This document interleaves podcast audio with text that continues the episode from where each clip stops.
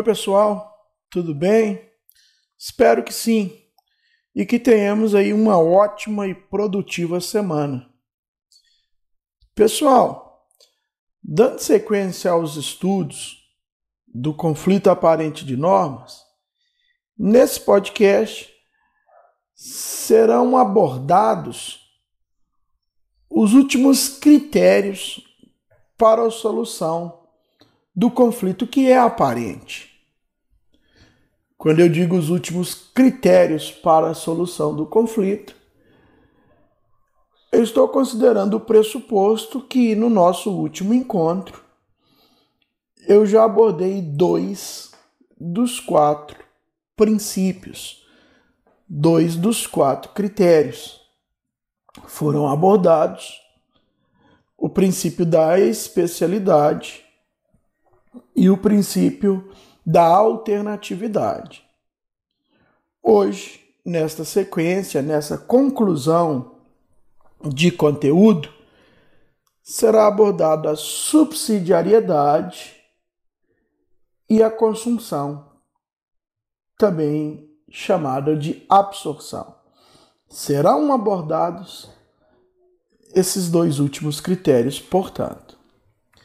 Por favor, conforme de costume, tenho em mãos o Código Penal, a Constituição Federal, bem como os livros sugeridos no plano de trabalho, no plano de ensino e roteiro de aulas. Com toda certeza, utilizando desse expediente, o raciocínio, os estudos e principalmente a aprendizagem serão facilitados. Antes de abordar esses dois últimos critérios, rapidamente fazendo uma síntese do que vimos até aqui. O conflito aparente de normas constitui um fato típico, ou seja, uma situação criminosa, uma situação fática criminosa, e a este fato, a esta situação criminosa, Inicialmente, a possibilidade de do, do aplicação de dois ou mais crimes, de um concurso de crimes. Porém, ao analisar uh, o iter criminis, ao analisar o dolo da conduta do agente, e principalmente ao analisar os requisitos do conflito aparente de normas, quais sejam unidade de fato, pluralidade de normas, aparente aplicação de todas as normas e, como consequência do nobis in idem, efetiva aplicação de somente uma das normas, conclui-se que o, o, o conflito, o choque, o embate é aparente. Noutras palavras, ele não existe. Noutras palavras, vai prevalecer apenas uma das normas em detrimento das demais. E aqui está o ponto. A efetiva aplicação de somente uma das normas em detrimento das demais será determinada pela adoção de um ou mais de um de quatro princípios ou critérios. São eles especialidade, alternatividade, subsidiariedade e consunção, também chamada absorção. No princípio da especialidade, as normas são parecidas, as normas têm o mesmo alcance, todavia a chamada norma especial ela contém especializantes. Ela contém um detalhe a mais, ou detalhes a mais. Daí vem a máxima: lei especial derroga lei geral. Com toda certeza, esta máxima não é novidade para vocês. Vocês estudaram, por exemplo, nos fundamentos do direito na introdução ao estudo ao direito. No tocante o conteúdo antinomias jurídicas. Lembram? Um ponto importante na especialidade, falamos aula passada, a norma especial, ela pode descrever tanto um crime mais grave quanto um crime menos grave. É irrelevante. O que importa é que ela é especial. Já a alternatividade, também falado aula passada, princípio da alternatividade será lançado mão, será aplicado nos chamados tipos penais misto, alternativo ou plurinuclear, que significa aqueles crimes, aquelas infrações penais que possuem duas ou mais do, dois ou mais verbos, dois ou mais núcleos do tipo. Na hipótese, se o sujeito pratica, num contexto, dois ou mais núcleos do tipo, existirá apenas um único crime, tendo em vista a aplicação da alternatividade.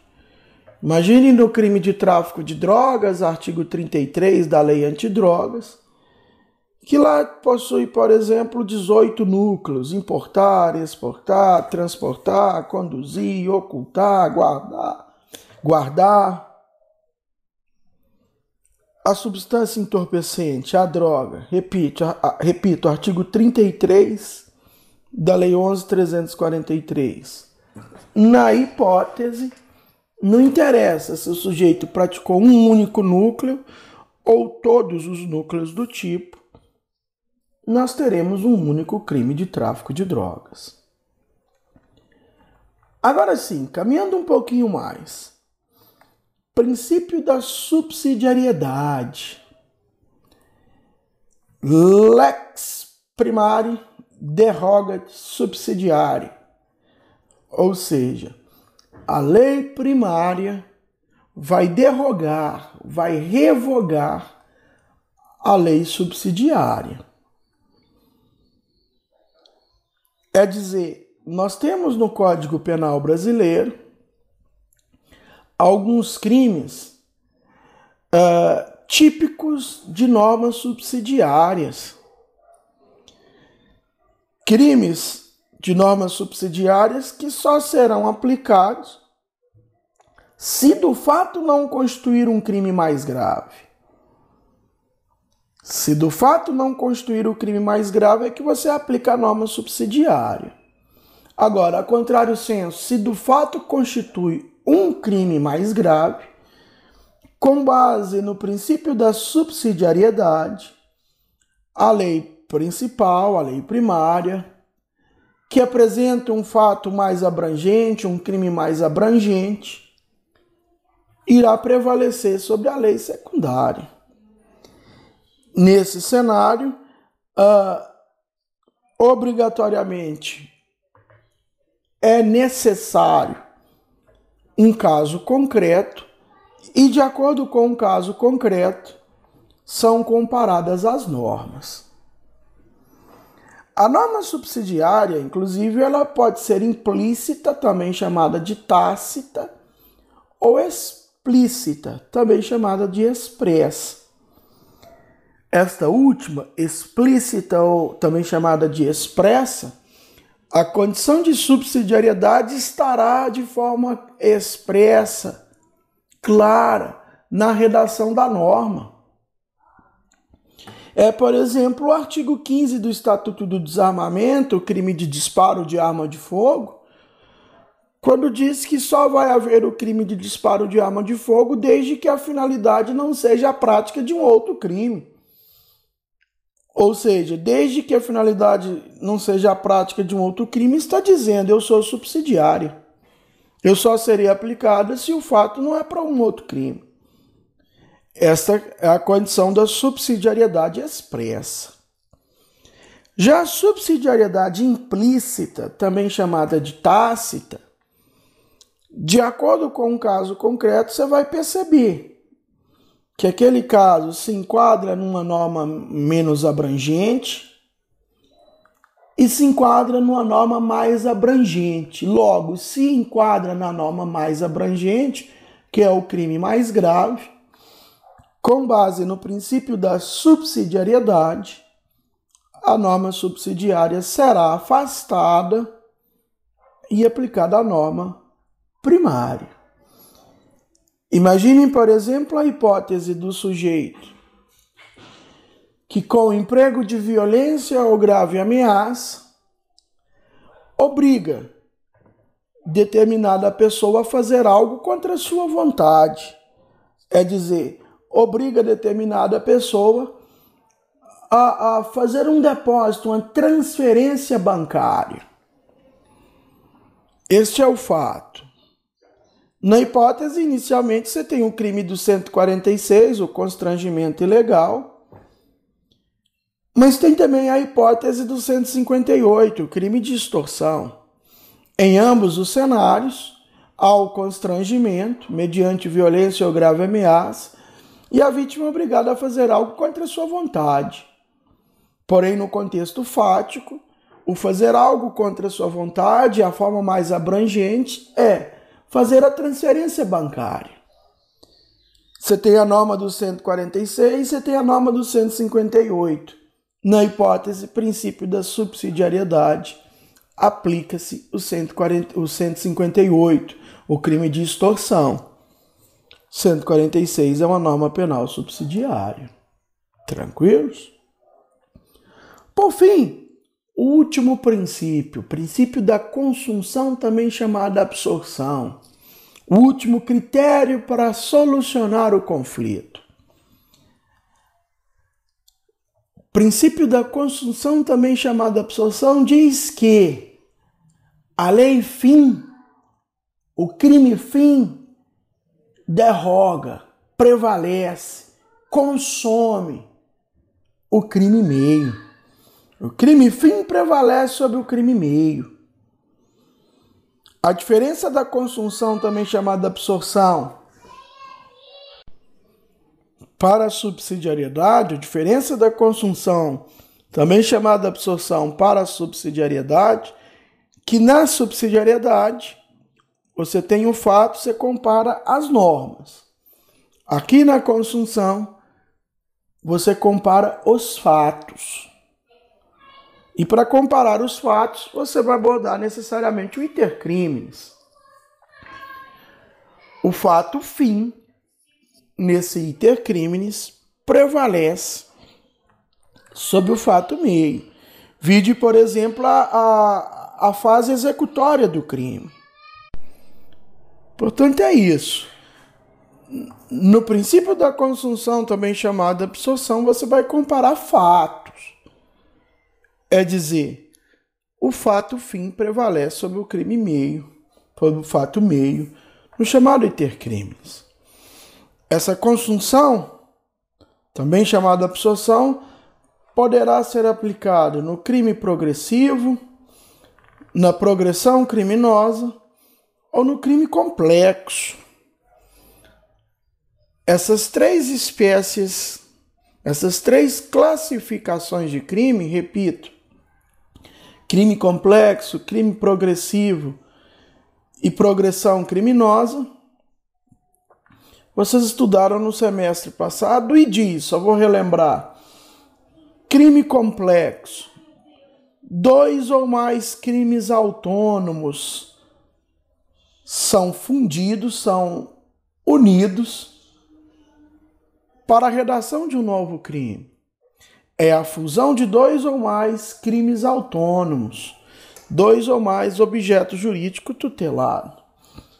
Exemplo, o crime de roubo, artigo 157 do Código Penal. No roubo, definitivamente, vem a junção do patrimônio, da liberdade, partindo do pressuposto da violência e grave ameaça, da integridade física, em alguns casos de roubo, até da, até da vida. Por exemplo, o latrocínio.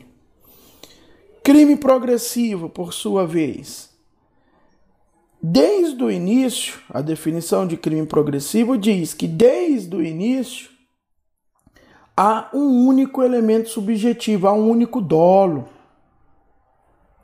Porém, o sujeito vai praticar os atos executórios do crime de forma progressiva, de forma gradual, do menor para o maior. Na hipótese, com base no crime progressivo, se aplica, se aplica a consunção. O fim prevalece sobre o meio. Exemplo clássico do crime progressivo no dia a dia é o que, por exemplo, o crime organizado faz com cagueta, o X9, o dedo duro. Pena capital, pena de morte. Porém, essa morte, esse homicídio, será cometido de forma progressiva, desde uma simples lesão corporal e vai aumentando e, e a vítima já está sendo torturada até a sua morte. Mas repito, desde o início a intenção era matar. Isto quer dizer crime progressivo. Na hipótese, os crimes anteriores são absorvidos pelo crime fim. A última hipótese, em que será adotada a consunção, também chamada absorção, está na progressão criminosa. A progressão criminosa difere do crime progressivo, parece a mesma coisa, mas não é. Pois na progressão criminosa há vários dolos, há uma pluralidade de desígnios. É dizer, à medida em que são praticados os atos executórios, o autor, o criminoso, vai mudando de ideia e vai praticando crime mais grave. Exemplo comum na hipótese são os crimes passionais, em que o ex, marido, namorado, dependendo do contexto, é claro, acaba por sacramentar um homicídio da ex-namorada, da ex-mulher, da ex-companheira, mas na hipótese começa com uma discussão, com ameaças, daí a pouco gera uma lesão corporal, daí a pouco uma lesão corporal mais grave, uma lesão corporal mais gravíssima e no final ainda mata a mulher. Em boa parte desses casos, o sujeito não tinha intenção inicial de matar. Ainda assim, nessa progressão criminosa, o crime fim prevalece sobre o crime meio, ou sobre os crimes meios. É a chamada progressão criminosa em sentido estrito. Há também a consunção, também chamada absorção, no fato anterior não punível. Os atos preparatórios, por exemplo, para a execução de determinado crime específico. Se um ato preparatório isolado é um crime por si só e não foi pego naquele momento de preparação, e o sujeito se preparou para executar aquele crime, esse ato anterior não será punido. Um exemplo clássico é o porte ilegal de arma de fogo num crime de homicídio. O sujeito está portando a arma de fogo para matar, assim como matou. O fato anterior não é punido. Ok? Agora eu devo dizer que nesse cenário nós temos uma súmula, a súmula 17 do STJ, que diz que quando o falso se exaure no crime de estelionato, sem maiores potencialidades lesivas é por este absolvido, absorvido, consumido. Ou seja, fato anterior não punível. Porém, a crítica feita a esta súmula, quando ela diz que o estelionato irá prevalecer, se não existir maiores potencialidades lesivas no crime de falso, no crime de falsificação, o grande equívoco está o estelionato é um crime menos grave, e a grande máxima da consunção, também chamada absorção, é que o crime fim é o mais grave. Fica aí registrada a crítica. Por fim, há também as hipóteses dos fatos posterior não puníveis. É na fase de exaurimento. Não influenciam no crime já cometido. Era isso, moçada. No nosso próximo encontro, nós já vamos estudar um novo conteúdo, qual seja concurso de pessoas. Hoje a gente encerra ou encerramos, nós encerramos o conflito aparente de normas, ok? Nesse sentido, mais aulas em formato de podcast serão gravadas, conforme eu disse agora, com um conteúdo novo, concurso de pessoas. E é claro, estes assuntos são abordados também no nosso horário regular, nas aulas ao vivo no Google Meet. Por fim, estou à disposição de todos para sanar qualquer dúvida. Por favor, se necessário, me procure nos canais institucionais, por exemplo, no AVA, no link Tira Dúvidas, ou até mesmo no WhatsApp. Muito obrigado a todos, um grande abraço e até a próxima. Tchau, tchau.